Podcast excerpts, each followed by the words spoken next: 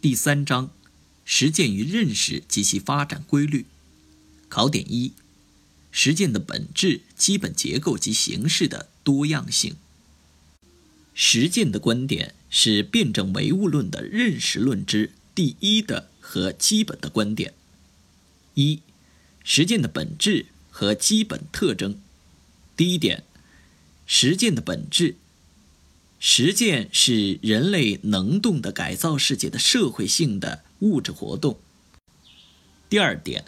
基本特征：第一，直接现实性，这区别于人的主观认识活动；第二，自觉能动性；第三，社会历史性。二，实践的基本结构：实践主体、客体和中介是实践活动的三项基本要素，三者的有机统一构成实践的基本结构。第一点。实践主体是指具有一定的主体能力、从事现实社会实践活动的人，不是所有人都是实践主体。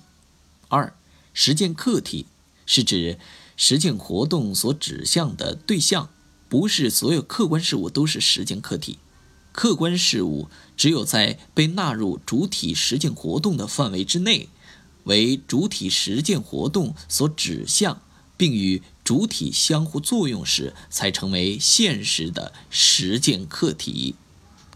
第三点，实践中介是指各种形式的工具手段以及运用操作这些工具手段的程序和方法。第四点，实践的主体和客体相互作用的关系，包括实践关系、认识关系和价值关系，其中实践关系是最根本的关系。第五点。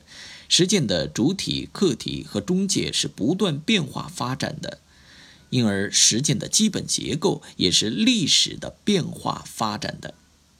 这种变化主要表现为主体客体化与客体主体化的双向运动。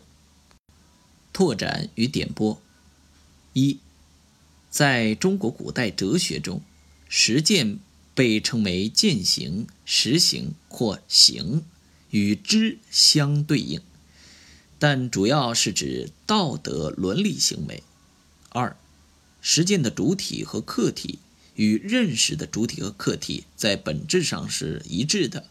认识的主体和客体的关系，不仅是认识和被认识的关系，而且首先是改造和被改造的关系。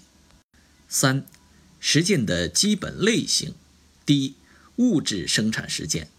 这是人类最基本的实践活动。第二，社会政治实践。第三，科学文化实践。最重要的形式有科学、艺术、教育等。当代人类实践活动的范围越来越广泛而深入。一个突出的表现就是，现代信息技术的发展，使得当代社会开始产生一种新的实践形式，即虚拟实践。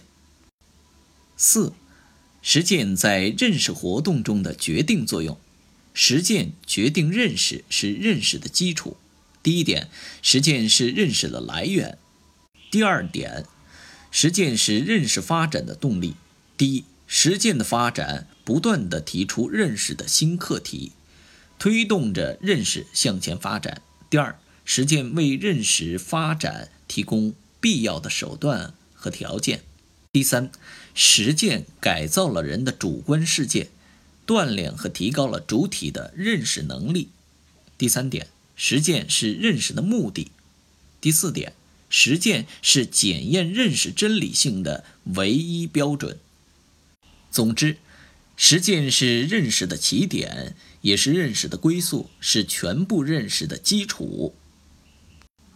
拓展与点拨：一、虽然实践是认识的来源，但不能说认识总是落后于实践，因为实践也是要受认识指导的。比如，认识的相对独立性就表现为具体的认识过程可以与一定的实践不完全同步进行，例如。预测、假说、规划等是超前于直接的实践。二，一个人的知识不外乎直接经验和间接经验两个部分。一切真知都是从直接经验发源的。就知识的本源来说，任何知识都不能离开直接经验。但是这并不意味着事事都必须去直接经验。一个人的多数知识还是来自于间接经验，是从书本和传授中得来的。直接经验与间接经验是源与流的关系。